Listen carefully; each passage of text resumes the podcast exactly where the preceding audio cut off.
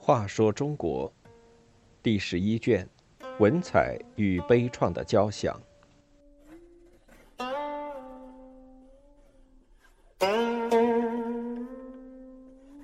二十一，杨家将名传千古。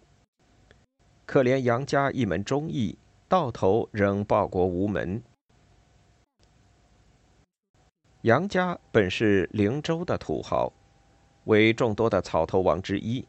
后来接受后周的封号，杨业便是小说中的杨老令公。杨业自幼就好舞枪弄棒，武艺精湛。弟兄们成群结队出去打猎，杨业所获的猎物总比别人多一倍。他常自信地说：“将来我当了将军，带兵打仗，也像今天用鹰犬逐野兔一样所向披靡。”杨业后来投了北汉，成为北汉主的养孙，改名为刘继业。他在北汉当了二十年将军，屡立战功，人称无敌。宋太宗亲征北汉，苦战之后，北汉主出降，杨业仍在城中坚持巷战。太宗早就听说了他的英名，想把他收罗帐下，可杨业不肯。直到北汉主出面。他才痛哭一场，放下了武器。投宋之后，宋太宗命他复姓杨，名业，特别给予赏赐和勉励，任命他在代州为宋守边。从此，杨业又忠心耿耿的为宋而战。代州的冬天十分寒冷，将军一般穿着毡衣皮裘，还要躲在帐中烤火取暖，而杨业。每天穿着单衣，坐在露天督促士兵练武，旁边也不设火炉，身后的侍卫常常冻僵倒地，而他却照样谈笑自若。仅此一点就令士兵敬佩不已。太宗亲征辽国大败之后，辽兵十分轻视宋军。第二年，辽发兵十万来攻雁门。杨业领几千精兵绕到敌军的背后，发动突然袭击，大败辽兵。从此，辽兵一见杨业的惊奇，便望风而逃。为此，杨业得到皇帝的特别嘉奖。而这时，原来的嫡系宋将几乎是屡战屡败，所以对杨业又忌又恨，便常常向皇帝打小报告，说杨业的坏话。皇帝看了这些奏书，一概不问，只是把他们封好，又转送给杨业。杨业自然感恩戴德，对皇帝更加忠心。雍熙三年（公元986年），宋第二次大举攻辽。宋军分三路，太宗原布置东路与中路缓慢进军，牵制辽军主力，而潘美、杨业的西路出雁门。迅速插入敌后。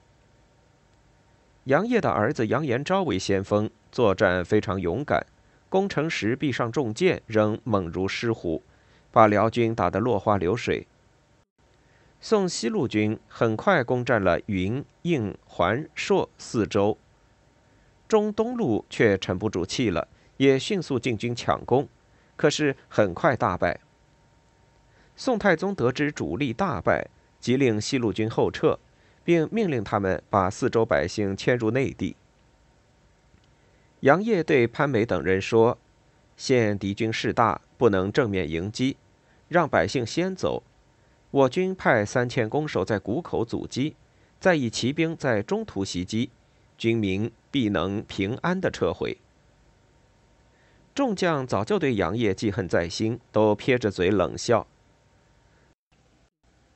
监军王申仗着钦差的身份，阴阳怪气地说：“带着数万精兵还如此怯懦，只要鸣鼓正面迎击就好了。”几个将军都跟着附和。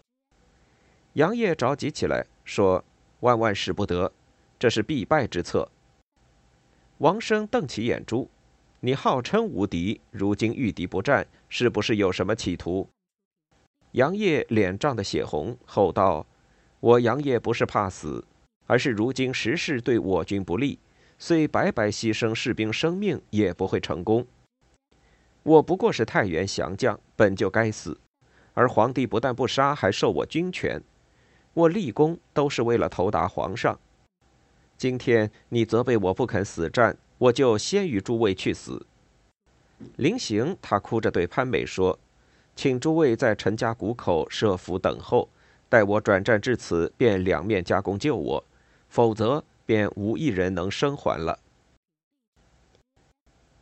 杨业领军拂晓出发，不久便遇上了敌军，全军奋战，且战且退。潘美等只等到中午，仍未见杨业归来。王申说：“肯定是杨业打败了辽军，不能让这小子一人抢了头功。”诸将一听，带兵就往谷外跑。潘美三令五申也制止不住，只好随着奔去。可只跑出二十来里，就遇上了前方的败兵，全军顿时大乱，再也不听指挥，转身就往关内逃去。杨业转战至谷口，已空无一人，杨业禁不住抚胸痛哭。这时，杨家旗下只剩百余名清兵。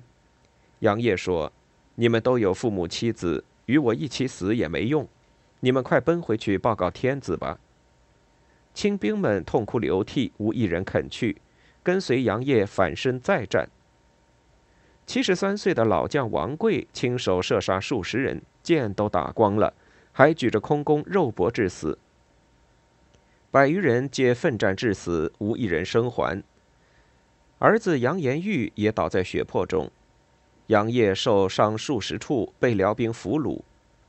他仰天长叹说：“皇上待我恩重如山。”本想破敌立功作为报答，谁知被奸臣记恨，逼我走上绝路，致使全军大败。我还有什么脸面在一帮苟活？于是绝食三天而死。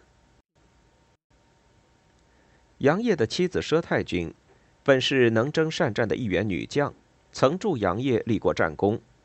这时毅然上书提出控诉。宋太宗十分痛惜，特地下诏褒奖杨业。潘美因见死不救降级，王申等革职。皇帝还录用了杨家其他几个儿子为将。十载，杨业有七个儿子，除颜玉与父亲同死之外，其他诸子都曾为国戍边。其中最著名的是杨延昭，以智勇双全著称，在北方守边二十多年，契丹人称他为杨六郎，不敢轻易来犯。延昭虽然得到真宗的当面褒奖，但仍是朝中记恨者多，为此得不到提拔。杨延昭的儿子文广也是一员猛将，曾精心制定了夺取燕云的计划和阵图，但报上朝廷如石沉大海，空怀壮志而卒。杨文广的妻子姓慕容，也是一名善战女将，后来被小说演绎成了穆桂英。杨业的弟弟杨仲勋和仲勋的曾孙杨田也都做过宋朝的武将。杨家的确可称为一门忠义，而杨家将的故事之所以感人至深，并不是因其能征善战，而主要是因其报国无门。